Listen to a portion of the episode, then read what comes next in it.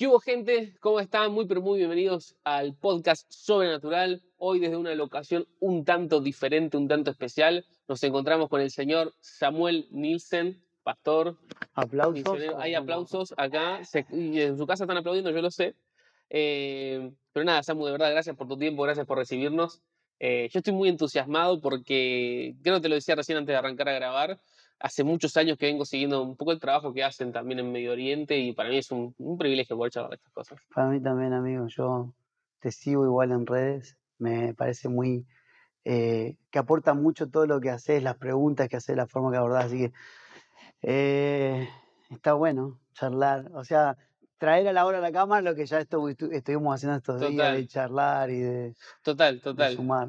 Sabes que eh, ayer mientras, mientras arrancaba a hacer la, terminaba de hacer la entrevista, en realidad a mí siempre me gusta como revisar charlas anteriores, Ujú. como para buscar algún disparador, y me llamó la atención un poco como que nunca escuché bien como tu historia de origen, viste tipo Batman inicia, como bueno, Ujú. ¿qué es lo que hace que una persona eh, quiera irse a Medio Oriente a, a- a vivir, ¿no? Digo, a misionar en un lugar así. Eh, y digo, le tengo que preguntar eso, pero quiero ir un pasito para atrás a, a cómo fue tu familia, ¿no? O sea, Mm. vos no sos de Córdoba, No, eh, no, sos como de un poco de todos lados. De hecho, ahora estamos acá en Córdoba grabando esto, no solamente, sino como familia, nosotros estamos viendo acá. Eh, sí, rápido. Mis papás eran pastores, yo nací en Azul, Buenos Aires. eh, soy mayor de cinco hermanos, somos cinco hermanos, y los dos mayores nacimos allá. Después mis papás se fueron a, a a Tucumán a terminar el seminario, el seminario en Milton Pope, hace 1500 años. Terminaron ahí y después, a- a- después nos fuimos a servir. eh, Eso es lo bueno como familia. sí, Mi papá y mi mamá siempre nos metieron a nosotros en la cabeza, ¿Tus viejos que, pastores? pastores, íbamos a servir como familia, por ejemplo, a Tartagal Salta, fuimos Ok. en Jujuy. O sea que ya desde toda tu infancia vos fuiste girando por varios lados, o sea, Sí. como que no, no estabas establecido en un solo lugar. Sí, sí. Y según lo que yo ya esto lo vengo charlando con vos, pero eso te fue dando una facilidad también de mimetizarte, ¿no? Sí. O sea, po- a- me, costó al principio, cuando era chico, por ejemplo, me, acuerdo cuando nos mudamos de- desde Jujuy a, San Francisco de Córdoba a vivir, y yo venía con un acento jujeño. Y había y muchos compañeritos del colegio, de- creo que era segundo, tercer grado, se, me, mm, se burlaban de mí por el acento, ¿viste? hablabas raro. Claro, pero eso también me hizo un poco más encerrarme, no encerrarme, sino eh, abrazar mi familia, abrazar quién yo era, y Mm, sí está bueno, o sea, pero me, como decir, me ayudó a, a, ser más, Claro, como abierto a, al cambio, a ¿no? mimetizarme Porque es como claro. que, bueno, voy acá, tengo que hablar un poco cómo hablan ellos, ¿no? Y de hecho, estuvimos pasando unos días eh, acá con, con el equipo, todo, y yo le, le decía a mi hermano, siento que Samu es más pareció a mí. Tipo, y no sé si es como un efecto de mimetización, ¿entendés? Pero es como que digo, lo siento cómo habla, cómo se para, que digo como, ah, es, como, es, es del mío. No sé si es hasta inconsciente, ¿no? Como que a Puede veces ser. uno se espeja, ¿viste? Em, pero bueno, pegás toda esa vuelta con tu familia, vas sirviendo para todos lados, y en qué momento te cae como la ficha de decir, bueno, Dios quiere usarme para hacer algo en Medio Oriente. Nunca me cayó la ficha, o sea, yo me... ¿Nunca yo- te cayó la ficha? Nunca, yo termino en, en- termino en Medio Oriente por obediencia, nada que ver. Así. Para, para, para, para. sí. ¿Viste como Fantino? Para, para, Para, para. Pero yo te digo, pentecostal soy yo, ¿no? Sí, Mi idea de, de- de llamado misionero es, estás en un megaculto llorando y viene uno y dice, "Oh", te sopla Dios de arriba, Turquía, Afganistán. Y eso te termina esperando. No fue tu caso, no, ni a fue obediencia. Ni a- claro. La historia es así. Yo sí tenía una- un amor por las misiones porque mi mamá todas las noches nos leía. Papá y mamá siempre oraban con nosotros antes de ir a dormir. Mi- nosotros somos cinco hermanos y mi mamá siempre nos decían, ¿saben por qué son cinco hermanos? Porque hay cinco continentes y Dios los va a enviar uno acá, a cada continente. Wow, Cosa que hacía mi mamá, ¿viste? de una. Hoy nada, hoy me fui yo a otro continente, pero Claro, tanto acá. los otros cuatro se quedaron acá. Entonces yo le dije, Señor, dame los continentes que mis hermanos no quisieron. Oré en serio, le dije, Señor, dame todo lo... No sé, después se lo devuelvo, si, si se ponen las pilas se lo Tremendo. devuelvo.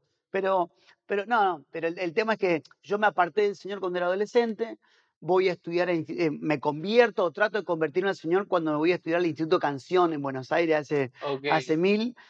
Todavía cuando yo llegué se llamaba CCDMAC, Centro de Capacitaciones y Dinámicas Musicales. O no vamos a sacar cuenta, pero esas son. no, hay mucho, un más de, más de 20 años. Tipo esto cuando salís del colegio. Sí, sí. sí.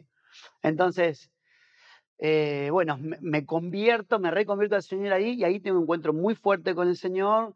Eh, termino de estudiar ahí, eh, me, me llaman los directivos de canción para dirigir el Instituto de Canción en, Tu- en, en Chile. Entonces me voy a vivir a Chile. Yo estoy trabajando en canción en Chile, te la, te la hago muy... Entonces, un día voy a predicar a un congreso y me voy a buscar el, el- el pastor al, al aeropuerto y me presenta otra persona y me dice, mira, él es un traficante. Yo no, me quedo mirando al pastor como, ¿qué onda? Y, Un traficante. un sí. traficante, me dijo. Digo, ¿cómo trafica? Sí, sí. Me dice, él trafica Biblias en el Medio Oriente, en, lugares difíciles. Y yo quedé, Ah. wow, ¿qué onda? Te volvió la cabeza. Claro, claro, me, me encantó eso. Me- claro, empezó a contar de las iglesias, me empezó a contar que en las iglesias, Un traficante santo. claro, claro, no había, en las, en las iglesias, en algunos países no tenían Biblias, que tenían muy pocas. Entonces, me- es la primera vez que yo escucho hablar de Irán, porque él había ido puntualmente a Irán un par de veces. Me, me habló de China, me habló de Irán, me habló de países, él iba a Corea del Norte. Entonces, wow, digo, qué loco. Y fue la primera vez. Y así, amigo, esa primera vez que escuché Irán, después empezó a aparecer Irán por todos lados, hasta en la sopa. ¿Viste? Eh, va gente, pa, rodeando, pa, pa. Sí, Dios me empezó a rodear. Y es re larga la historia, pero uno termino en una cárcel de máxima seguridad con un reo que había matado a la esposa, profetizándome que Dios me iba a mandar a China, Irán, a Afganistán. Eso para hacer 20, ot- otro episodio, porque Una película.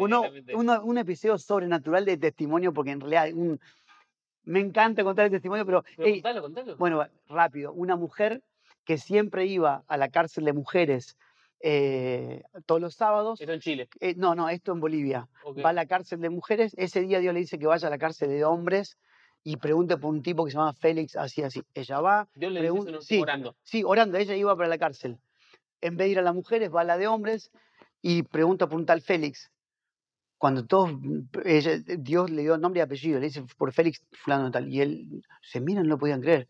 Cuando van a buscar la celda, el chabón se estaba por matar, había cortado una, una varilla de la cama por meses, se estaba por matar, así estaba en la yugular, y le llama y dice, te busca tu hermana.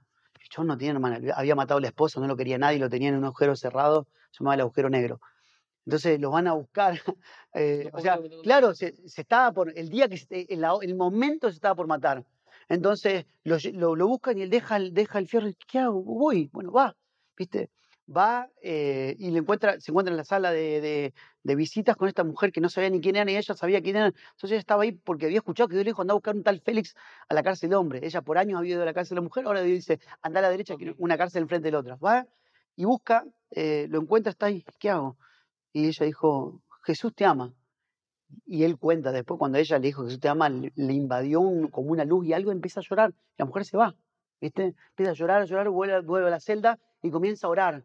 Comienza a orar, comienza a orar y, lo- y los, los policías se le, se le reían. Le dijeron, son una, son una radio. Le empezaron a decir radio, que como ah, empezó a hablar todo el tiempo, hablar, hablar todo el Claro. tiempo. Entonces uno, había una radio, no sé cómo fue la historia, te- una, le tira una radio que no tenía ni pilas ni cable.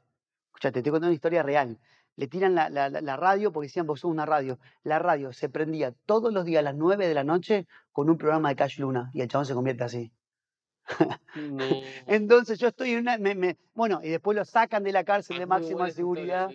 No, no, no, increíble. Ey, hay historias ahí de... Entonces el, el- el tipo ese agarra, sale de ahí y empieza a sa- a sanar enfermo, empieza todo lo que había Escuchado. escuchado y a- él ha resultado enfermo y todo. O sea, otro día te cuento la historia. Entonces yo estoy un- una, una vez me invitan a predicar en una cárcel de máxima seguridad y yo entro al lugar.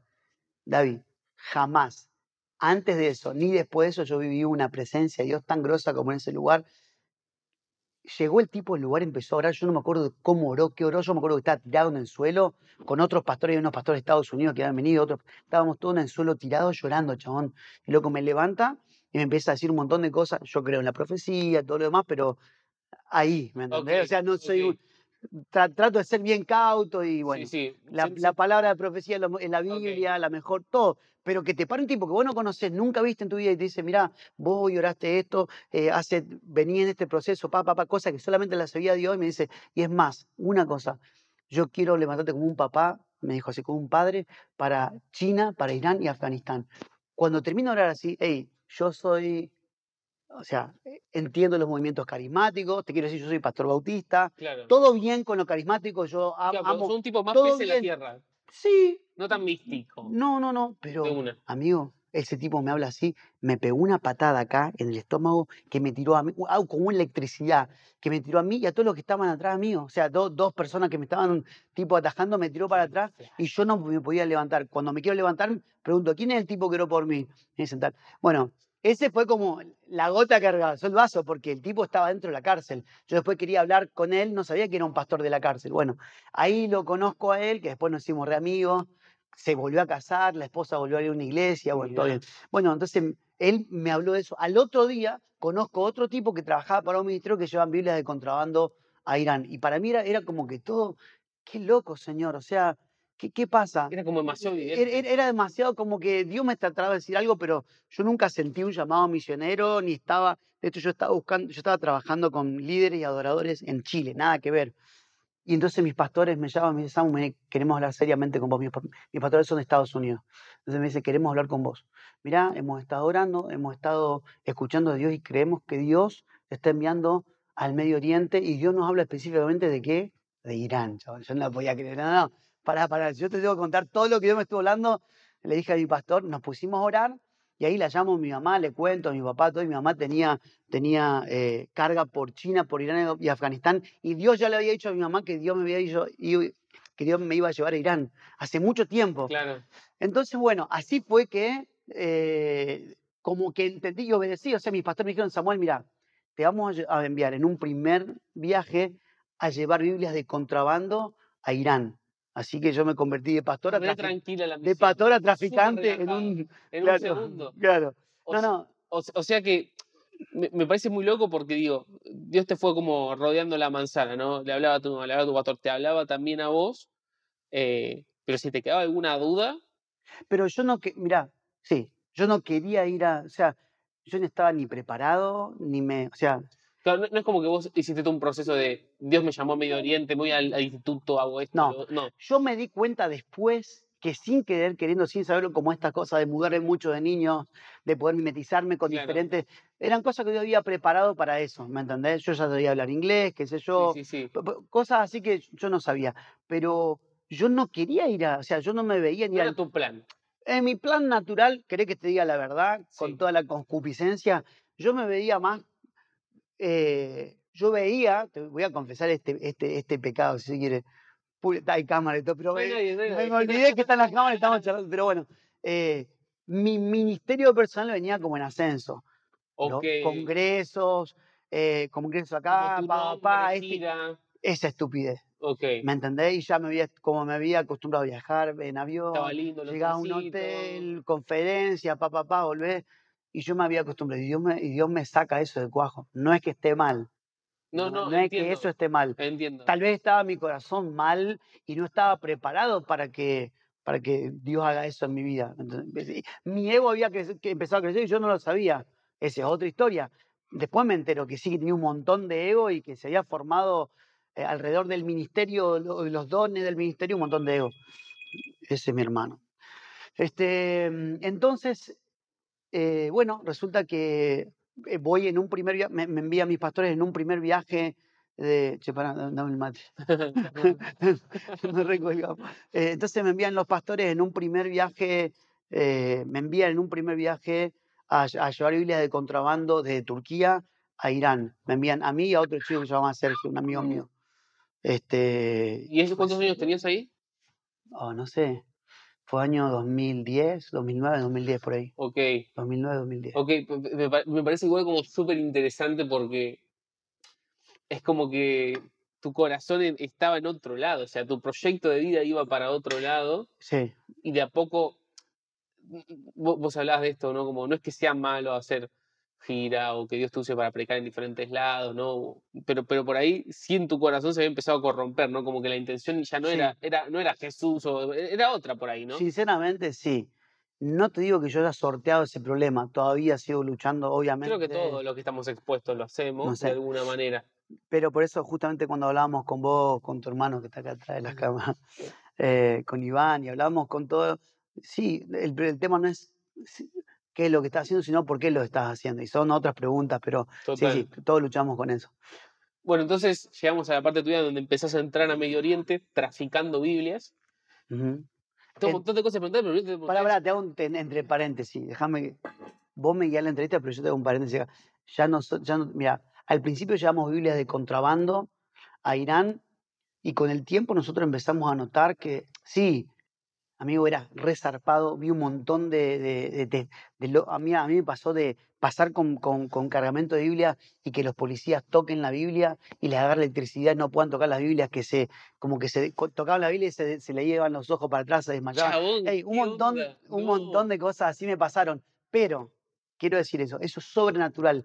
Me pasó de que me agarraban los policías y en el momento que me estaban agarrando le sonaba el teléfono a uno, lo llamaba al otro, yo podía correr. Me pasaron un montón de cosas muy locas, ¿me entendés? Predicarle a un colectivo lleno de musulmanes y que acepten al Señor. O sea, cuando en Irán, si vos hablas de Cristo, te tienen que matar. pues, un montón de cosas sobrenaturales y muy locas. Y que nosotros, en, los primeros años en que yo vivía allá, yo dije, wow, eso es mucho. Pero después me, di cuenta que la iglesia de Irán, los musulmanes, no necesitaban solamente Biblias. Mi trabajo era al principio de llevar Biblias de contrabando. Después me entendí, entendí que la gente no necesitaba solamente las Biblias, que necesitaba Ok. gente que los disipule, que les enseñe, que le modele la Biblia. Y es un trabajo mucho más tedioso. Y ahí yo creo que empecé a, a sentarme más, a echar más raíces y, y empecé a entender la, la importancia del discipulado. Discipular es mucho, porque ir a entregar la Biblia, yo voy, entrego la Biblia, vuelvo, cuento una historia de superhéroe y, y todo el mundo fascinado con que, oh, Claro. eh, Dios me usó, me hizo invisible. La- Está muy bueno. Pero lo que realmente queda es el discipulado, porque entregar una Biblia es el principio. Vos le entregas una. ¿Y qué va? ¿Qué va a hacer con la Biblia sola? Sí, hay mucha gente que se convierte leyendo la Biblia, pero discipular yo creo que es el nivel más alto que un cristiano puede tener. O sea, que Dios nos dé el, privilegio de poder discipular a otra persona. Y, yo me enamoré del discipulado, me enamoré de sacarle el título pastor, lo que quiera, de, discipular a la gente, de estar con ellos. Y ahí fue que yo realmente me planté en el lugar, entre paréntesis, porque un paréntesis entre otro. Ahora ya no traficamos más Biblia. Ahora hi- hicimos contacto, después te muestro fuera de cámara un videito, eh, de gente que se nos empezó a convertir, eh, drogadictos que se empezaron a convertir, Dios comenzó a, a cambiar su vida. Entonces ellos empezaron a decirnos, por ejemplo, hay iglesias que tienen una sola Biblia, hay iglesias que no tienen Biblia. Conozco iglesias que hace 20 años que el pastor está con el Evangelio de Juan, nada más. Las Mm, iglesias cuando les llega una Biblia se la reparten y se van aprendiendo de memoria la Biblia. No tienen Biblias. Por eso nosotros teníamos que al principio llevar Claro. Biblias de contrabando, hasta que se convirtió mucha gente. Entonces, los drogadictos que comenzaban a convertirse dicen, che, pará, si yo te contacto con mi dealer, ¿por qué no le decís ahí que afuera, en vez de traernos cocaína, nos traiga eh, Biblia? Entonces, nosotros dejamos de traficar Biblia porque nuestros discípulos nos dieron los contactos de los traficantes de drogas y hoy los traficantes de drogas están traficando Biblia. Entonces nosotros podemos ocuparnos en discipular a la gente. Tremendo. Porque en Irán, si te agarran con una, Biblia, con una Biblia, te dan ocho años de cárcel. Pero si te agarran con una Biblia, ocho años de cárcel. O te pueden matar también. Entonces, hay gente que se dedica al tráfico, que ya tiene todo su sistema. todo. Entonces, ellos trafican, la- los traficantes de droga, Claro, ahora te corres de ese peligro y te claro, trafican la, trafican la Biblia y nosotros nos dedicamos a, a discipular.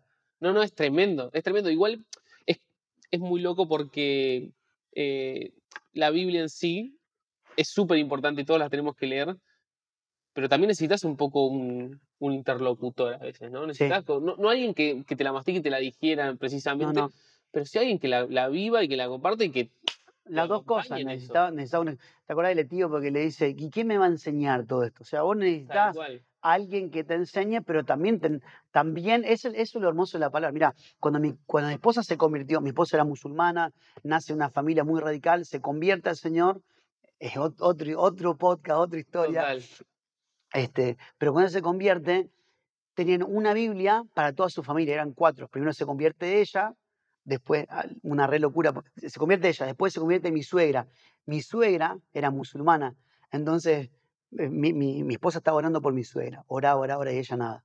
Un día mi suegra está orando a Alá, viste que los musulmanes, los chiquitas oran tres veces al día, los sunitas cinco veces Sí, al día, sí. entonces mi suegra estaba orando a Alá, había puesto la alfombrita, estaba haciendo el namaz, que es el orar, estaba orando mi suegra, Alá, Alá, y se le aparece Jesús. Y le dice, yo, no, no, no, amigo, ah, no, no la sabía esa. No, Se le aparece Jesús y le dice, yo soy Jesús. En, en persa le habla, le dice, yo soy Jesús. Le dijo, Yaste, se llama, en su- "José, yo soy Jesús. yo soy el camino, soy la verdad y soy la vida, seguime. Ella, el ella estaba arrodillada orando a Alá y se le aparece Jesús. Ella no pudo ver para, de la cintura para arriba. O sea, dice que era una luz muy grande, era una persona, no era una visión, una persona que no tenía, eh, te- tenía, le brillaba todo, los zapatos, o sea, la, la vestimenta, Sí, todo sí, eso sí, explica así. N- Una empezó a temblar como una hoja, bueno, después se va al living, cuando estaba pálida, se va al living aterrada, le cuenta a mi esposa lo que era, y mi esposa saca un evangelio de Juan y le dice, mamá, el Jesús que vos viste no es el, el profeta del Islam, sino es Jesús, el Hijo de Dios, Jesús es Dios. Acá en, el- en Juan dice, yo soy el camino, la verdad y la vida. Dice, eso fue lo que me dijo, eso fue lo que me dijo. Nada, bueno, ahí se, convierte mi suegra y por cuatro años estuvieron con una sola Biblia, mi suegra, mi suegro, mi cuñada y, y mi esposa, que no era mi esposa en la época. Ellos estuvieron cuatro años, cuatro años porque en Irán, por ejemplo, en Irán, vos no sabes quién es cristiano. Entonces, Eso, eso, eso te iba a preguntar primero, que me parece dale. alucinante esa historia. O sea, como que. Tenemos que hacer un corto de eso. o sea, Sí. no tiene sentido. ¿no? Es como demasiado grosso. Eh, de lo que está haciendo Dios, porque la, ese- Claro, pero, pero yo leía, ¿no? Que eh, en Irán, como en esos países, es un 99, 95% de gente que es musulmana, ¿no? Y si vos sacás una Biblia, o te meten en cana o te matan. sí, esa es la ley. Claro. Vos, ¿cómo, ¿cómo vas a la iglesia en Irán? O sea, vos, ¿cómo sabes que el otro es, es cristiano, me entendés? No O sea, sabes. Mira, eh, eh, yo cuento estas cosas y la gente muchas veces no me cree. Tenés que ir a Irán y tenés que ver. Una vez voy a una reunión, no son todos los grupos cristianos. O sea, en Irán está bueno porque no hay, no hay edificios. La iglesia, ¿qué es la iglesia allá? Un grupo de 7, 8, 10 personas que se juntan con mucho cuidado y eh, eso está bueno porque Tipo en una casa. en una, en una casa, en algún lugar. En- yo tengo un amigo que la iglesia la tenía en el auto, por ejemplo. Entonces agarraba, ¿Cómo en el pasaba, claro, porque ¿quién va a sospechar que tiene una iglesia en el auto? Entonces él, él agarraba, pasaba a buscar a los cuatro discípulos, claro, y iban dando vueltas por toda la ciudad, adoraban, cantaban, leían la Biblia, menos el chabón que iba manejando, pero tenían la, porque la, policía nunca va a seguir un auto, o sea, ¿entendés? Y después el chabón se compró un colectivo. Entonces, claro, entonces, no, no, no, no. No, no tiene sentido. Sí, sí. Es que ide- ideas nuevas que acá no lo puedo. O sea, allá como tenés que esconderte, si te escondes en casa, pero por ejemplo, justamente en casa, no, no hay. En casas no, no puedes cantar, por ejemplo. Claro, te, te escucha el vecino. No, claro. Pasa ahí por la vos- calle. todo se canta así. Mm. Se canta muy. Así más no me toisa, ya no Bien me. Bueno, todo se canta así. Entonces, bueno, eh, se juntan en casa. Pero ¿cómo se juntan? Una vez voy a una, una, una de las iglesias secretas, bueno, terminamos, qué sé yo, y dice, bueno, vemos nos vemos, nos vemos, nos vemos. Y digo, eh, yo, yo quiero, pues, una, una- una iglesia que estaba muy, muy despierta eh, en lo espiritual. Yo luego quiero juntarme nuevo con ustedes, ¿cómo hago? Bueno, orá, me dice, Dios te va, Dios te va a dar la dirección. ¿Cómo le digo yo? Claro, pa- para, para, dar un paso para atrás. Bautista. Claro. tipo, pies en la no, tierra. no, todo ya igual bien. estás viendo cosas como. que Claro, vos claro, claro. A ver, que después de todo lo que me está contando, que Dios te dé una dirección es lo mínimo que te puede pasar. No, no, no. Y loco, y se juntan así, oran, oran, y caen a una dirección. Po- Por eso te digo, yo lo cuento y hay gente que va a decir, nada, me está. Anda, anda y fíjate cómo es. Lo que pasa es que nosotros, para, oran y el Espíritu Santo los hace llegar a una dirección, a un lugar, y caen todos en 10 minutos de diferencia cada uno. Dios no se equivoca, y caen todos, por seguridad no van a entrar todos juntos en un Claro. lugar.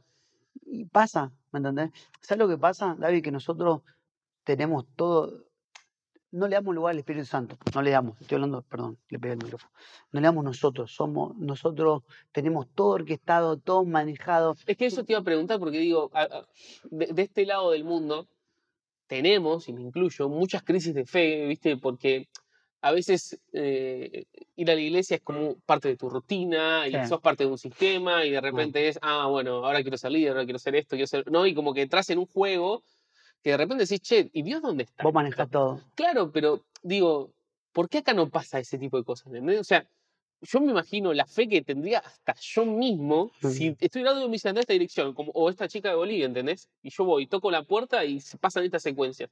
¿Por qué no pasan de este Es lado? por- porque nos apoyamos en un montón de otras cosas. A mí me pasó Pero, una pero no está del todo mal, tampoco pienso. O sea, no, no está mal. eh, ellos como que no les queda otra. no les queda otra. No les queda otra. Te digo dos cosas. Una, te cuento una, una y después cierro un poquito esa idea. Ok. Una vez estoy en China y teníamos que traficar Biblia a la iglesia de China. Entonces tengo- un amigo, Me encanta porque lo cuenta como diciendo, teníamos que comprar una de factura para tomar Nah, mate. a la ahí están las facturas. Eh, entonces estamos, llego a, a Shanghái y me encuentro con un pibe que teníamos que entrar a un cargamento de Biblias por Hong Kong, por tren. Este, así que estamos en Shanghái, teníamos que ver la logística, salir de Shanghái. un- Yo llego a Shanghái y a mí lo que me llamó la atención fue. El tipo no era chino, ¿viste? Era un latino que estaba con, que me esperaba ahí y él había llegado el día anterior. Entonces él llegó, se fue al hotel y me vino a buscar a mí al aeropuerto. Yo llego re cansado, yo venía de Turquía y le digo, bueno, dale, comemos algo, comimos algo y nos fuimos al, al metro, al, al subte, digamos, a la estación de metros de, de Shanghái. Y le digo, bueno, ¿dónde vamos? No sé, me dice, oremos. ¿Cómo le digo yo? Oremos, me dice, yo no, no conozco digo, pará, pará. Te digo, hace 20 años atrás no había GPS. O sea, teníamos, si tenía un iPhone, no, ¿cómo se llama? El Nokia 1100 ya era mucho, o sea, con eso estábamos en esa época. Me dice, no sé, oremos. ¿Cómo oremos? Le digo yo, amigo.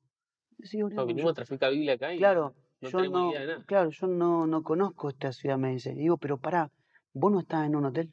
Sí. ¿Tu maleta no está en ese hotel? Sí. ¿Y cómo vamos a llegar a ese hotel? Me dice, oremos. Me lo dijo serio, amigo. Me dice, mira, hagamos una cosa.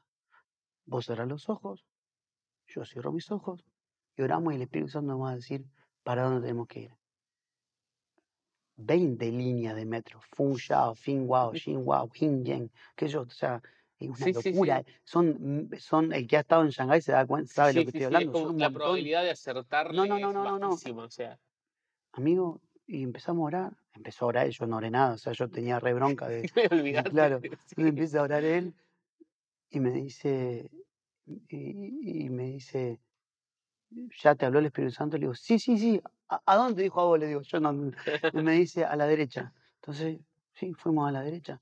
Y a la derecha tiene 1500 combinaciones, o sea, diferentes líneas. Amigo, llegamos al hotel así orando. Por él, no, yo no estaba orando, yo estaba, yo estaba sorprendido. Claro. Pero, un GPS claro, yo estaba sorprendido. Y llegamos orando, chabón. No había mapa, no había, no había nada. Llegamos orando. Y a mí eso me sorprendió. Dije, claro, yo tengo Google hoy en día, hoy tenemos Google Maps, tenemos Waze, lo que sea. ¿Entendés? ¿Está mal? Y no sé, yo no, no sé responder a esa pregunta, es muy difícil. Eh, ¿Está mal que yo no dependa del Espíritu Santo para todo? Hay gente que les yo conozco amigos que le preguntan al Espíritu Santo qué ropa se van a poner en la mañana. ¿Está mal? Y no sé, ¿me entendés? claro, pero- suena una banda, ¿no? Pero sí, sí, pero sí, eh, la segunda cosa que quería contarte, como cerrar ese, ese tema de, del está bien o está mal el Espíritu Santo, yo creo que vivimos en realidades totalmente diferentes. Este, la gente que vive en un contexto de persecución y nosotros somos, vivimos en, en lugares totalmente diferentes. Tanto es así que mi primera impresión con la iglesia perseguida a mí me marcó, marcó mi vida. Porque estábamos, en- vos- vos imagínate el contexto, estamos en un subterráneo, ¿ok? En una casa subterránea, Tipo un sótano. sí, en un sótano, un sótano, un subterráneo. Eh, y éramos siete, ocho personas Esto en Irán. en Irán, en Teherán. Una persona en la puerta mirando por, por el agujerito, ¿viste? Para, para que no venga nadie. Este, y todo lo demás cantando así como te decía, Pablo. Y yo supuestamente tenía que dar la palabra. Yo tenía que, eh, que predicar, Predicar. digamos. Entonces empiezan a. Uno empieza a orar, el otro empieza, amigo, a hablar en lengua y alguien empieza a interpretar la lengua que está hablando la otra persona. Empieza a orar por uno, otro en la Biblia y cuenta el devocional que había leído y yo estaba así como, ¿qué es esto? O sea, Claro. Y la canción ¿Qué- lenta, la ¿qué- rápida. olvídate, ol- ¿qué es esto? dije yo. No, y me- yo tenía que predicar. Entonces empezaron a cantar canciones y canciones, no había un director de alabanza, ahí uno empezaba a cantar y el otro lo seguía, y el otro saltaba con otra canción todos lo seguían. O sea, no, había ensa- no hubo ensayo, no hubo nada, no había nada, nada, nada. Todo lo que nosotros tenemos hoy acá, no había nada. Y fue una, amigo, me, marcó la presencia de ese lugar. Yo dije, wow, wow. Entonces termina la reunión y yo hablo con un muchacho que se llama Hossein, que estaba ahí.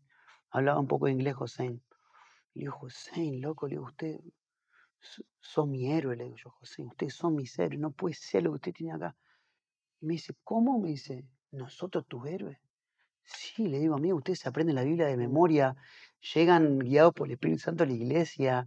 Eh, habían, habían, habían disciplinado a un, a un, a un hermano eh, y yo dije, ¿qué, ¿qué se mandó este hermano que lo disciplinaron? Y resulta que él había cantado un poquito más fuerte la semana anterior y los ponía en riesgo a todos. Y lo disciplinó por haber cantado fuerte. Entonces, yo le digo, hey, lo que vi en este lugar es increíble, ustedes son mis héroes. Le digo, José, y me dice, José, qué raro, para mí ustedes son mis héroes. ¿Quiénes? Le digo yo. Sí, ustedes, ustedes, la iglesia de Occidente. Digo, ¿qué? Me está gastando, le digo yo, me, está, me está cargando. Y me dice, sí, me dice, porque, mira, Samuel me dice, nosotros acá vamos al supermercado y tenés esta marca de arroz y esta marca de arroz. Vas a la tienda y tenés el color gris, el color negro y el otro gris. O sea, no tenemos muchas opciones, no tenemos internet, no tenemos nada. Pero donde están ustedes, son libres para ustedes tienen un montón de pornografía a disposición, un montón de, de, formas de sacar crédito y tarjeta y de, consumir. Ustedes pueden ir a, la iglesia que quieran, ustedes pueden consumir lo que quieran, ustedes pueden, están, tienen otros, otros, eh, me dejo así, ustedes tienen otros enemigos que son más invisibles y más peligrosos que los nuestros, me dice.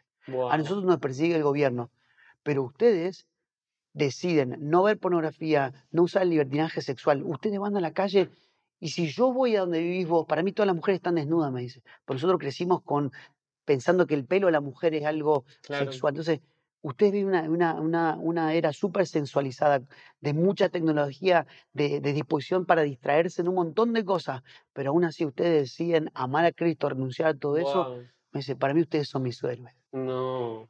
Es contexto. Claro. ¿Está mal que yo use el, el Waze?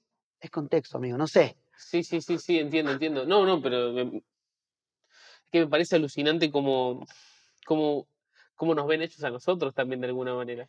Y, yo creo que, mira, en, mi inmadurez, yo decía, oh, la iglesia perseguida, wow. No, amigo, tiene un montón de cosas que no. Por ejemplo, nosotros.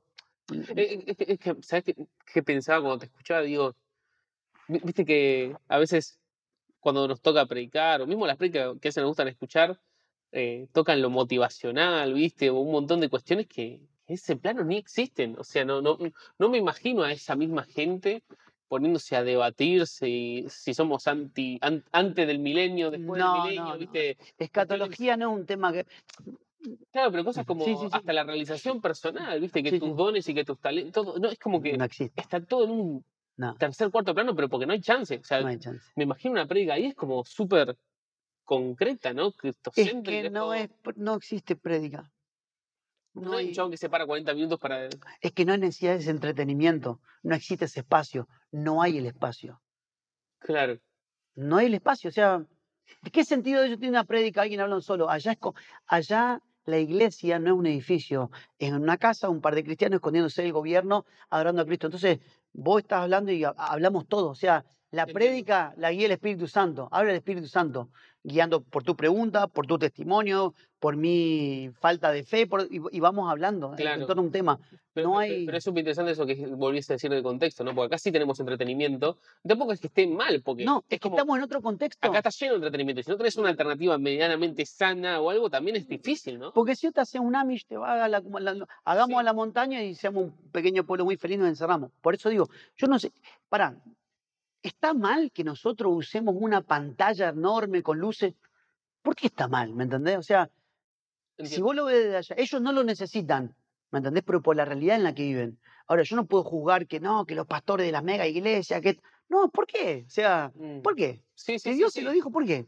¿Está mal? No, no está mal, es el contexto en el que estamos. E, e, está bueno entender, eh, si, vos, si vos agarrás cartas por ejemplo, cuando Pablo habla de la mujer que se cubre el... Si vos agarras carta y le entendés fuera de su contexto, va a ser desastre.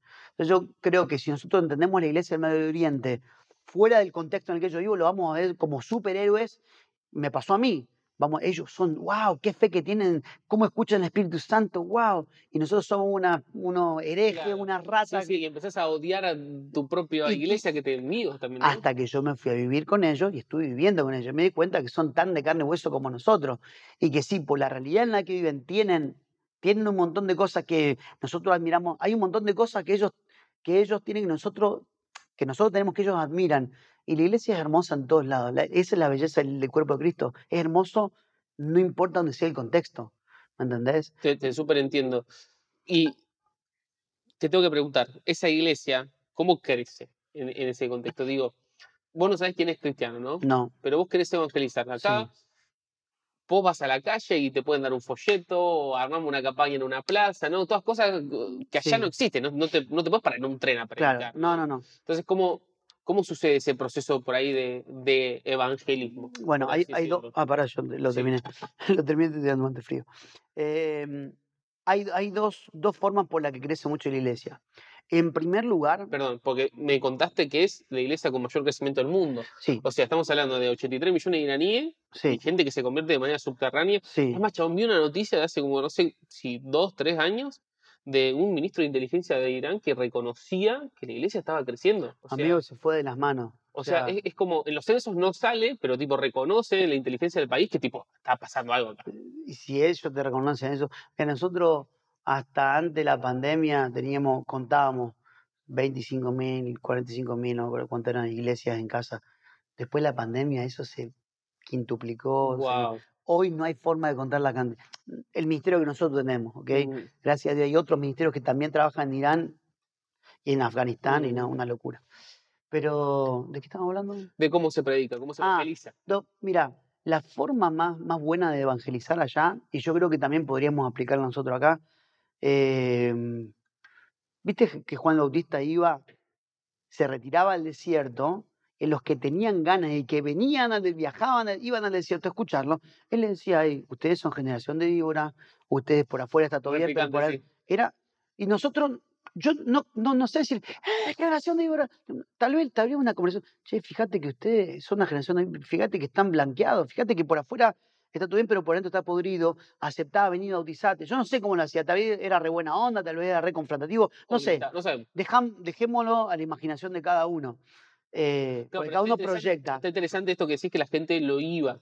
Iba a escucharlo. Por eso, en el Medio Oriente, y yo creo que lo aplicamos acá también, Juan Bautista entendía que el mensaje que él tenía era tan importante que no podía embutírselo a la gente, ¿me entendés? O sea, Juan Bautista no iba puerta por puerta, arrepentite, no, generación víbora. Él le hablaba la verdad a folleto. ¿Sabía que es un sepulcro Claro, claro, claro, claro. No, él, le- él le predicaba a quienes tenían ganas de oír, a quienes venían a oírlo.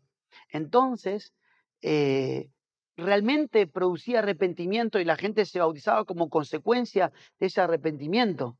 En el Medio Oriente, vos no podés ir a un, a un musulmán y predicarle porque te va a matar. O sea, lo más probable que pase es que esta persona entregue tu cuerpo a las autoridades o, o llame a las autoridades o te mate y entregue el cuerpo o llame a las autoridades. Va a pasar eso, eso Pero legalmente. real, la- Es real, es real, es real, es real. Wow. Hay muchos pastores que han muerto así.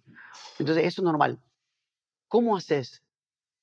Dejar que la gente vea en tu vida. En primer lugar, ahí te dije que hay dos formas. La primera es, ¿cómo se convierte la gente viendo a Cristo en la persona que se convirtió? ¿Se convierte en un adicto? ¿Se convierte en una persona que hablaba mal, que era intolerante, que, no sé, que tenía problemas en el carácter? Entonces, nosotros ahí jugamos un poco con, cuando te preguntan, no le digas de una, soy cristiano. O sea, déjalo que, que bien, que empiecen a preguntarte cuando la persona está re, Claro. que viste que salió a, a- conocerte al desierto, que salió a escucharte, ahí decirle, mira, no, sí, la verdad que bueno, estuve leyendo un libro, no, pero ¿cuál es ese libro? Cuando vos que re- realmente ve que vos cambiaste y vos podés contarle un testimonio, empezar a contarle de tu testimonio. No le hables de, de Jesucristo porque un musulmán te va, a te va a contar. O sea, claro, hablar de tu testimonio y de ahí vamos. Esa es la primera. Mucha gente se convierte por ver el testimonio de personas cercanas, de familia, de amigos. todo No, porque también es como que uno tiene la ilusión de que en, en ese tipo de países, ser tan fuerte la religión, ser como tan parte de la cultura, como que todos son recontra musulmanes, Claro. recontra devotos, Claro. y no es tanto, hay como una excepción también con... Sí, sí, sí, sí, sí, eh, o sea, eh, o sea, hay una apertura. hay mucha ignorancia porque justamente el, eh, la mayoría de musulmanes en el mundo no hablan árabe. ¿Te das cuenta? O sea, todos pensamos que los musulmanes hablan persa. eh, persa, por ejemplo, en Indonesia hablan otro. O sea, el- hay un montón de lugares donde el Islam es muy grande. La mayoría de, de musulmanes en el mundo no habla, no habla árabe.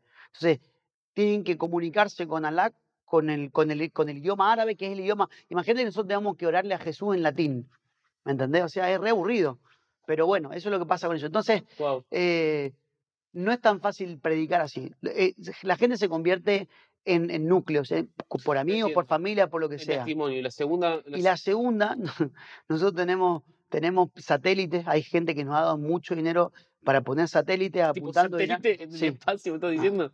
apuntando a Irán y traducimos, tenemos un ministerio de traducción de prédicas evangelísticas, eh, desde Billy Graham hasta Jimmy Swagger, o sea, de todo, de todo, todo, todo. Y tipo, las eh, mandas por satélite. Sí, claro, claro. Entonces también repartimos adentro del país, junto con, con- hay Biblias, por ahí repartimos, eh, ¿cómo se llama? Antenas repetidoras dentro del país y la gente las capta. O sea, está prohibido en el país. Claro, o sea, pero no te lo pueden controlar. Si tenés la antena y la apuntás al cielo, está el Eh, satélite. Sí te pueden porque hay drones, entonces tenés que esconderla, tenés que pintarla del color de tu, de tu techo. O sea, hay, hay un montón de cosas, pero sí hay mucha gente que, que no tiene nada. O sea, es un país que está totalmente cerrado, no hay libertad de expresión de ningún tipo. Entonces, gente que quiere saber algo afuera trata de conseguirte esas antenitas. Nosotros tenemos, eh, eh, por ejemplo, tenemos programas de radio, por ejemplo, tenemos un colectivo que nos ponemos en tal ciudad, en tal pueblito, ponemos una antena, no se da nadie cuenta, ¿me entendés? Pero la gente está sintonizando, pum, nos sintonizan. Predicamos, ¿me entendés? Está, está muy buena eso. Predi- predicamos, cuando la policía ya se dio cuenta, a los dos o tres días ya nos fuimos de la ciudad, ¿me entendés? Entonces, y dejamos un número de teléfono, la gente nos llama al número de teléfono, entonces nos dice, mirá, yo le decimos, si querés el libro, de que, que el libro este de Jesús, marcanos este número. Nos marcan el número, nos llaman ahí y nosotros ahí lo que hacemos es, en- entra el Ministerio de la Pizzería. Tenemos una pizza delivery, que son hermanos que Me tienen loco, digo, que no Claro, vos ahí tenés que, ma- que formar, tenés que hacerlo de otra forma. Entonces, tenemos un número, seguro que lo vamos cambiando todo el tiempo, en cada pueblo cambiamos el tiempo. Entonces, la gente te llama, te dice, te, te, te confiesa, y no tienen drama, dicen, quiero, quiero ese, ese libro, ¿dónde lo puedo conseguir? Ok, dame una dirección, una hora donde vos vayas a estar, eh, por seguridad, por el gobierno, qué sé yo. Entonces la persona dice, en tal lugar con la plaza, en tal lugar, papá, papá, qué sé yo. Entonces aparece el hermano con, con la pizza, ¿me entendéis? Te entrega una pizza y se va. Digo, pero yo no pedí, no. Cuando vos entras, está abajo la Y- y- Biblia. Y, te hago dos preguntas. La primera, ¿cómo hay un filtro? Como, ¿Cómo te das cuenta que la persona que te está hablando, me imagino que va a haber espías? Sí, ahí. O sea, como, ¿cómo sabes que la persona es un musulmán que realmente quiere creer en Jesús? ¿O que tipo está compenetrado, impactado por lo que vio? ¿O una persona que tipo solamente quiere agarrarlos? ¿Cómo te va a agarrar? O sea, tomamos todos los recaudos para que no nos agarren. Ok. ¿Me entendés? O sea, tengo un chabón que. números. Claro, ah, cambia de número, entrega pizza, mañana entrega otra cosa, qué sé yo. Pizza es, la- es- es lo que nos funciona en todos lados. Te, te, cuento, te cuento esto porque ya no lo usamos más. Claro. usamos otro método, o sea, lo puedo hacer público de, de hablarlo acá porque no lo usamos más. Pero, por ejemplo, eso es lo que hacíamos antes. Ahora hemos, hemos evolucionado, tenemos otros métodos ahora que por tema de seguridad no lo digo acá. Entiendo. Pero eso de la pizza ya lo hacíamos muchos años atrás y la policía ya lo agarró, ya sabe toda la onda. ¿Y, y cómo, cómo ustedes se contactan con la gente que está in situ en el país? O sea, desde afuera, desde el ministerio, no sé, en Londres, acá. O sea, porque también me imagino que las comunicaciones están intervenidas. tenemos hermanos, de- de- hay gente de India que nos ayuda, programadores, hay hermanos en Estados Unidos, gente que nos han, que nos han Es ayudado. una película de James Bond. Sí, O sea, pero es, es de vida o muerte, es vida o muerte de, de- de hermanos. Entonces tenemos programitas tipo WhatsApp, tipo eso, tipo el otro, que lo usan algunos líderes específicos y nosotros nos, tampoco te puedo dar mucha información por acá, ¿no? Pero sí hay, hay programitas que usamos con alguna gente determinada. Este, tipo y, encriptados que protege ese. Claro, y tenemos comunicación con ellos y cuando necesitamos realmente tratar temas de, o sea, varias veces al año sacamos a esta gente clave del país a otro país por ahí cercano, tenemos un tiempo de administrarlos, de estar con ellos, papá, y después vuelven y las estrategias van cambiando todo el tiempo, pero, pero estamos mucho en contacto con ellos todo el tiempo, o sea, De sobre todo con los pastores más, mm, o sea, con la gente que tenemos de más importancia en el país. Una vez te escuché decir que allá no hay libertad de expresión de nada. O sea, no, no es solamente una cosa contra cristianos, sino que aún, eh, no sé, por ejemplo, la comunidad LGBT ya no existe. O sea, así como te matan por cristiano, te pueden matar por homosexual también, sí, ¿no? sí. Y a mí siempre me pareció fascinante como el hecho de que, digo, acá hay como una pica resarpada entre eh, el cristianismo, la religión y, y la comunidad gay. Pero si vos te lo pones a pensar, es como, a ellos los están matando allá, pero los cristianos también. Sí, Y nunca se habla de eso. No. En- ni siquiera entre ellos, ¿me entendés? Como digo, no. no digo de que hagamos un mega equipo y que tipo juguemos, ¿viste? Pero hay algo raro ahí también, ¿viste? Como que a veces estamos muy enfrascados en nuestras discusiones de acá que... Sí, bueno, lo que hacen, sí, sí, sí, sí, es verdad. Allá pasa, es otro, otro el contexto. O sea, allá una persona que entiende que tiene problemas sexuales, perdón, re- reformulo. No es que entiende que tiene problemas. Se, se percibe Sí, sí, una sí. persona de, de sexo diferente o es homosexual, lo que sea. Generalmente ellos se van a Tailandia, se van a otros países y tienen su vida allá. O sea, es incompatible lo que vos sentís o cómo te percibís con, el- Co- con esa cultura. Olvídate. O sea, Ok. Y, pero los cristianos no hacen eso. Ah, ah, los cristianos no nos vamos, o sea, se, se quedan ahí. mirá. Porque, porque el- un gay no tiene ganas de hacer gay a todo el mundo. O sea, un gay, Ah, ¿te das cuenta? hay una gran diferencia. Hay una gran diferencia. Él, supongo, vivir no quiero, no quiero, no quiero faltar el respeto a nadie que, se, que, sea, que sea gay, pero yo creo que el, el gay quiere Vivir su vida, digamos. expresar eh, su libertad y su, su cómo se siente, cómo se percibe libremente sin que nadie lo moleste. Claro.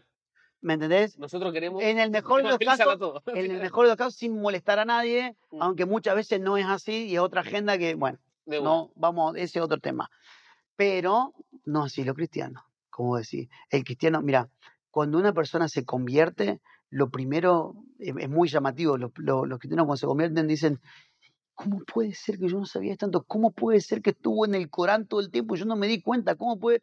Porque Claro. muchas veces usamos el Corán para predicar a la gente. O sea, cuando, cuando Claro, yo tengo porque una... si no lo leen, no lo Claro, Claro, yo mu- muchas veces uso el Corán para predicar, no muchas veces, algunas veces con algunas personas específicas que vienen a tener una- un debate, generalmente no debato teológicamente con, con gente, pero cuando hay gente que realmente tiene dudas, que vos te das cuenta que tiene dudas, que es un religioso que realmente quiere y, y está buscando una verdad, ahí yo desde el Corán comienzo, comienzo a, a- a predicarle de Cristo Claro. desde el Corán, ¿ok? eso como palanca. Claro, pero, mm, o sea, no son todos. Pero el momento que se convierten, dicen, ¿cómo puede ser que yo no sabía esto? ¿Cómo puede ser que estuvo delante de mis ojos todo el tiempo y no lo vi? Entonces, tengo que contarle a alguien, no, no, no, para, para, no le cuenten, espera que lo vean. Y ahí, ahí vamos con Juan Bautista. Espera que lo vean, le cuento la historia de Juan Bautista, le digo, espera que lo vean. No, no te apresures, no se va a ir al infierno ya, tranquilo. Deja que lo vea porque una semilla tiene que estar plantada en un lugar correcto. Vos no podés plantar una, un árbol de plátano en la Antártida, no va a dar fruto. Eso es lo que le, le, le explicamos que el Evangelio es una, una semilla. Le, explicamos la sabiduría de esperar el tiempo, regar esa tierra con oración, vení, vamos a orar por tu familia, vení, vamos a orar por ellos", pero si ellos no ven un cambio sustancial en tu vida, van a cambiar de religión solamente. O sea, van a, van a hacer un Sí, traspaso sí. De, de una religión a otra y no van a vivir una, Si, una si es vida. que lo hacen si es que lo y no te, no te matan. Claro, en el mejor de los casos, claro. Y no te puedo no preguntar, vos estás casado con Sí. Sara, Sí, que es de Irán. iraní. Ni te quiero preguntar de cómo debe ser tipo la convivencia con dos mundos absolutamente diferentes. Debe ser una fiesta, ¿no? De tipo de, Sí. un- de encuentros todo O una guerra. o una guerra. Depende del día. claro, tal cual. Pero vos me contabas antes que ella, vos la conocés en una de estas iglesias, allá en. Irán, Sí. Y ella cae presa. La conocí, sí. Nos ¿Vos la conocimos. conociste después de que estuvo en prisión? O... Yo la conozco antes de prisión. Estábamos en un evento, en, un- en una iglesia, en un congreso, y la trajeron a ella porque ella es la primera pastora de la iglesia secreta de Irán. La traen a predicar y ella estuvo contando testimonio no sé cuántas horas y yo, yo tenía que como predicar el también. chavo, ¿no? Como dos corazoncitos en los ojos te quedaste. No, no, no, no. Ella estaba, Sara, mi, hoy mi esposa, pero en ese momento ella estaba comprometida para casarse con otra persona. Ah, Estaba en una relación súper seria. Eh, amigo, ese es un libro. O sea, Es ese, ese épico. tercer libro ese es, es- es épico. Entonces yo estaba en otra relación con otra chica este, y no me estaba por casar, pero una relación seria.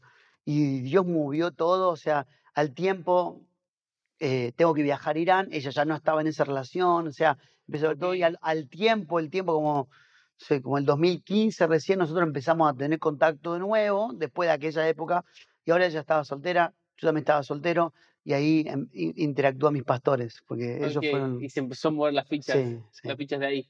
Y ella, o sea, su, su plan de vida en ese momento era quedarse ahí en Irán.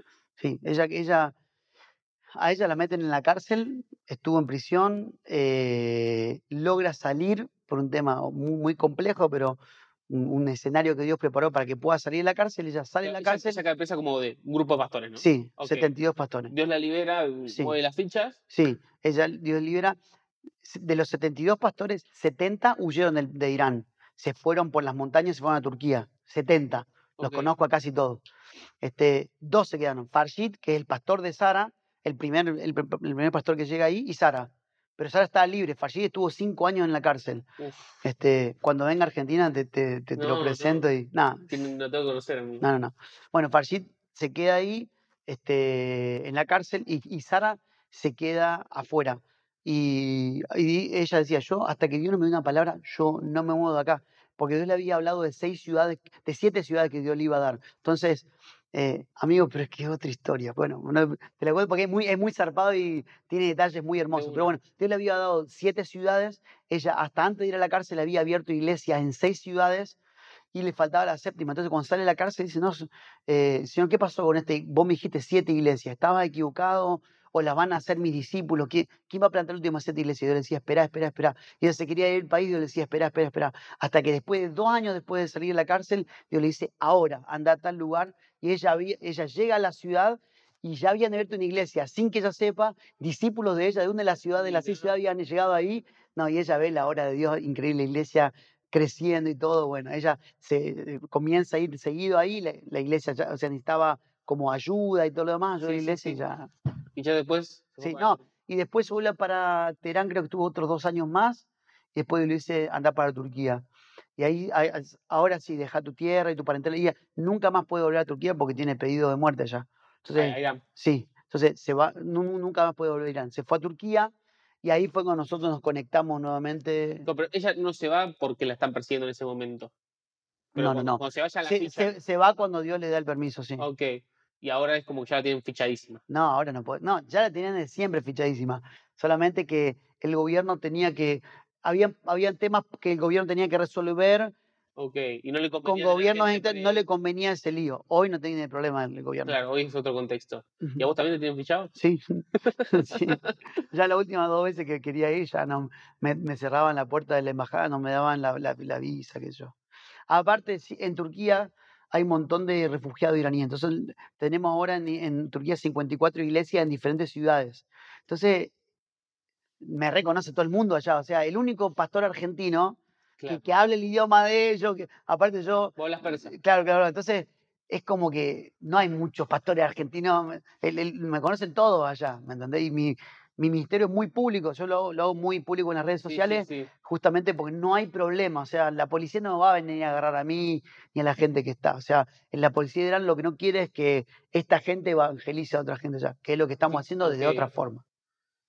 ¿Y tuviste algún problema en, en, en redes sociales en cuanto a querer censurarte y eso? Porque, eh, digo, es un contenido picante el que pones, ¿viste? Como no es políticamente muy correcto a veces mostrar lo que mostrás, ¿no?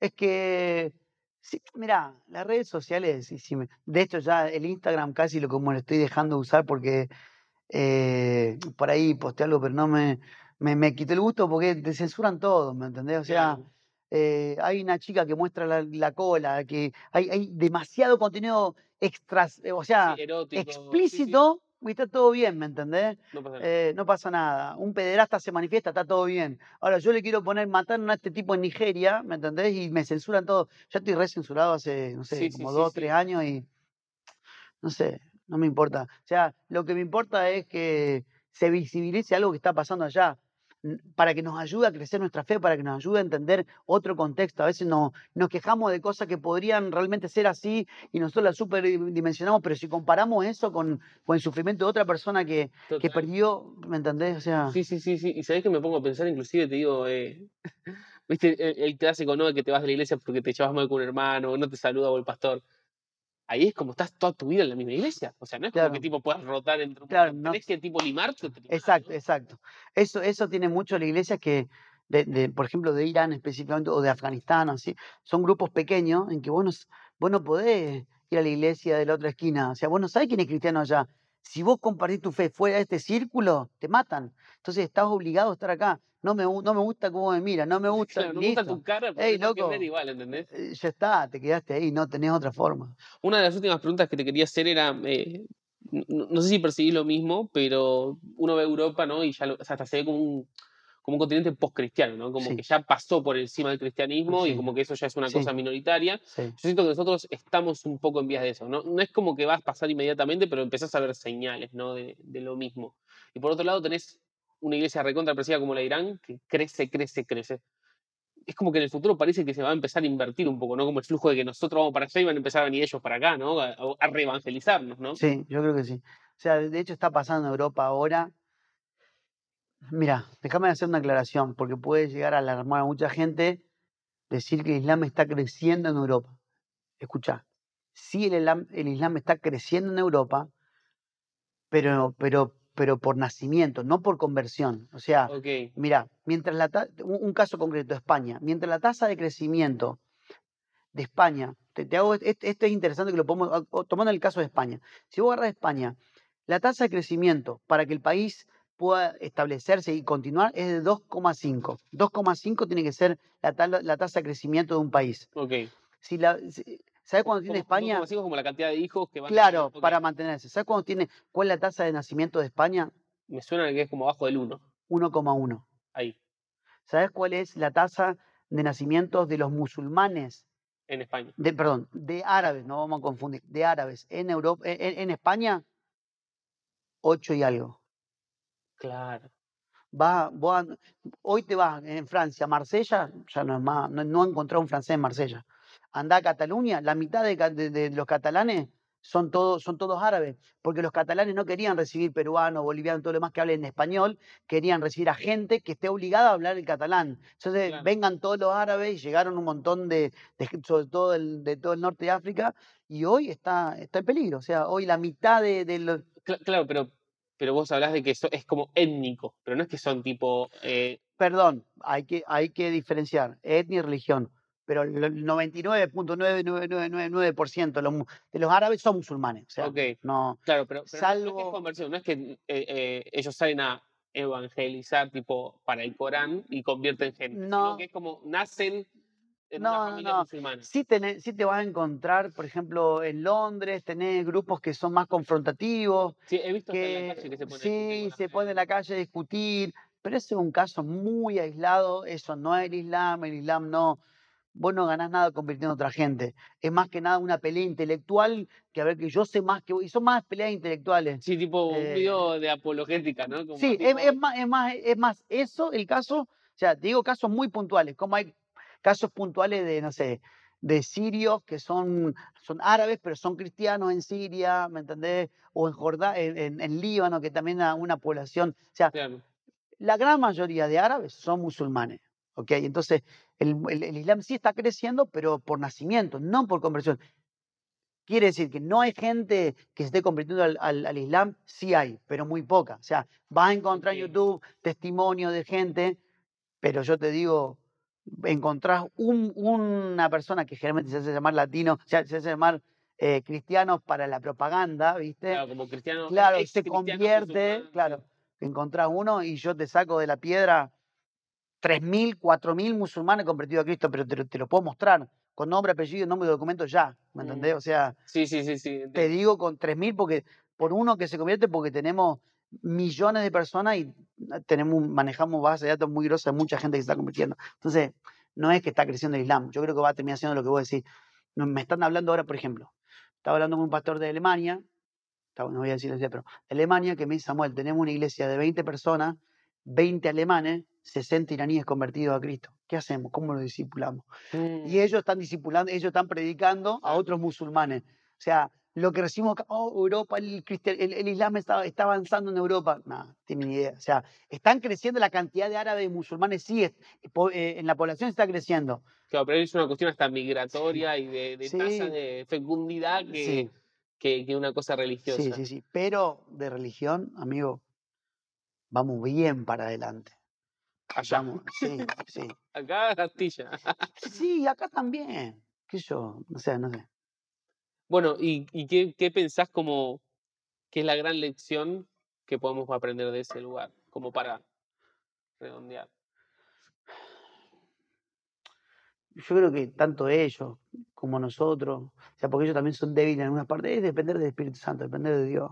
Mm, Tener una vida de oración, tener una vida en donde Él sea el primero en la mañana, en donde Él sea el centro, una, una, una, pertenecer a una comunidad, ¿me entendés? Pertenecer a un cuerpo, ser fieles a una iglesia local, amar estar ba- bajo, eh, bajo el liderazgo, bajo la, la guía de una persona, un hermano mayor en Cristo, llamarlo como sea, pastor, cobertura, lo que sea, pero está bueno estar cubiertos, no cubierto en cuanto a alguien que me pone la mano, sino cubierto en cuanto a alguien que me, ¿me entendés? O sea, Sí, sí, sí, que amar la iglesia local, tratar de servir, poner todos los dones eh, al servicio de la iglesia para bendecir a otros, para que otros crezcan, discipular, ¿me entendés? O sea, tener una vida devocional, tener amistades que, que me ayuden a seguir más a Cristo. Yo creo que mm, no hay más lección que esa, o sea, es vivir el reino. Mm. No sé. Se me acaba de ocurrir esta pregunta, pues yo ya estaba para cerrar, pero eh, digo, cuando eras joven, no es que ahora seas viejo, ¿no? Pero digo, cuando arrancaste con este trayecto, eh, me imagino que, que uno de joven, viste, es como estás dispuesto a morir, viste, Sí. dejas la vida, ¿no? Y siempre pienso que cuando uno va creciendo y va, no solo teniendo cosas materiales, sino que va teniendo familia, va teniendo cosas como, no, no, no sé si eso es lo mismo. ¿Vos te sigue pasando eso? ¿Seguís teniendo como ese yo que yo y estoy ahí? ¿O lo pensás Es diferente que, ahora? pues sí, bueno, cuando te casás y después yo tengo tres hijos. Y hoy entiendo que la prioridad, o sea, yo no estoy en Argentina porque quiera casar, yo estoy acá porque mi esposa es iraní y necesito hacer la nacionalidad argentina para volver de Medio Oriente, para que si la deporten, no la deporten en Irán porque la van a matar, sino que la deporten en Argentina. O sea, yo, yo, yo no quiero estar en Argentina. Me encanta, amo lo- el asado Sí, que nos sí, comimos ayer. No asado lo. Iba- Y- eh, o sea, amo Argentina, amo Latinoamérica, amo Antonio, pero mi, lu- mi lugar en el mundo es allá, ¿me entendés? mm, Y es donde los musulmanes se convierten todo el día. Y si vos me das a elegir a mí, yo mañana estoy viendo Turquía de nuevo. mm, Pero por mis, Dios- mis pastores y la gente con la que nos rodeamos, dicen, no, no, no, vayan a Argentina, este es el tiempo de estar ahí. Y después tengo hijos, ¿me entendés? Entonces, eh, Claro, es como el primer ministerio sigue siendo la familia, ¿no? Eso tiene que cuando vos sos cabeza, de un- de un- de una- Dios te puso en un hogar, vos sos el último, o sea, o sea, Mm, vienen primero los hijos, después tu esposo, vos vas al último. Entonces yo creo que no, me encantaría, honestamente, a mí me, me fascinaría, si Dios me da el privilegio de ser mártir, de que me maten, de, de, de morir por, por Él, o sea, pero creo que más que nada por un tema de yo. claro, No sé, de- no sí, sé si amo tanto a Dios porque Sí, sí, entiendo. eh, si lo amara más a Dios, vería menos Netflix y leería más la Biblia, ¿me entendés? O sea, no sé si tiene que ver, tal vez, no sé, o tal vez sí, sí, Sí, sí, sí. sí, me encanta. Claro, No es como que está la foto, ¿no? De, o sea, como la, para la sí, historia, me- claro, eso, ¿viste? Como... más que nada por vanagloria, no sé. Tal vez no sea so- tal vez me gustaría honrar a Dios de esa forma, no sé. O tener ese privilegio de sufrir lo que Jesús sufrió. Y puede sonar muy poético, que yo no sé si es un verso propio que me creí o si es de verdadera abnegación y admiración, por- no lo sé. Eso está ahí muy profundo y no sé, nadie conoce el corazón. Pero si bien eso está por ahí y me encantaría algún día, me encantaría pasar algún tiempo, no sé, una cárcel en Egipto, una cárcel en, en Turquía, no sé, el- me, me encantaría. Hoy creo que eso sería muy, muy malo para mis hijos, para mi familia, entonces Claro, ya no son los sueños que persigo. O sea, antes yo traficaba Biblia en Irán, en China, donde sea, en jugadísimo Cuba, si me agarraban, me agarraban y ya estaba re, o sea, regalado, no pasa nada. y yo lo iba a disfrutar, ¿me entendés? Iba a Claro, disfrutar pero estar en una cárcel en Siria con, ahora tenés chicos, es otra cosa. Claro, Sí, igual, claro. igual veo en el fondo de tus ojos que Sí, ya estoy, ¿eh? Si me metemos una vida en los calzones que yo ya está claro.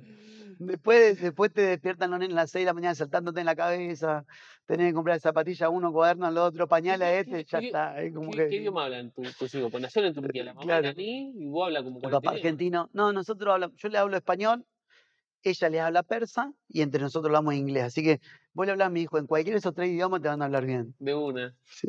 de una. Bueno, la última que te hago. ¿Cómo, cómo te gustaría que esté la iglesia en 30 años en Medio Oriente? Qué buena pregunta. Yo creo que así como está, no le, no le daría libertad. Me gustaría que nosotros estemos como ellos. Hmm, Sería bueno una persecución aquí en Argentina. Luchamos, suena fuerte. yo sería muy bueno porque la gente, ¿por qué la iglesia en Irán es la iglesia que más rápido crece en el mundo? Y porque están por persecución. solo están pre- eh, ¿Quién, quién hizo mejor la iglesia? ¿Nerón o Constantino? No, Nerón.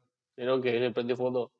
Entonces yo creo que yo creo que acá necesitamos un poquito más de Nerón, perdón, Hmm, porque la iglesia se despertaría, saldríamos de muchas comodidades que tenemos y se manifestarían, se manifestarían muchas cosas. Claro, que quizás es como que se sacudiría un poco el, el árbol en el sentido de... Yo no tocaría nada como está la iglesia allá. Yo creo que así va bien, necesita más experiencia, necesita un montón de otras cosas. Claro, más tiempo. O sea, yo creo que la iglesia, al menos eh, en los lugares donde nosotros trabajamos, que son Afganistán, Irán, por ahí, yo creo que necesita tiempo, nada más. Yo no tocaría nada. ¿Quién soy yo para Me tocar? encanta. ¿Cuánto tiempo llevamos, Iván? Una hora y cinco. Ah, bastante. estuvimos- Le dimos duro, ¿eh? Yo, yo estoy chocho. Bueno, Está, amigo, gracias totales, de verdad. please. Por favor. Gracias a nuestros anfitriones de la casa también por, Cari. por recibirnos. Sami Cari, Iván Di Marco atrás de cámara. Y bueno, eh, yo estoy alucinado y espero de verdad que, no sé, que la persona que esté del otro lado tenga un clic, ¿no? Y se abran también los ojos a, a estas realidades que, que para mí tenemos que contarlas más.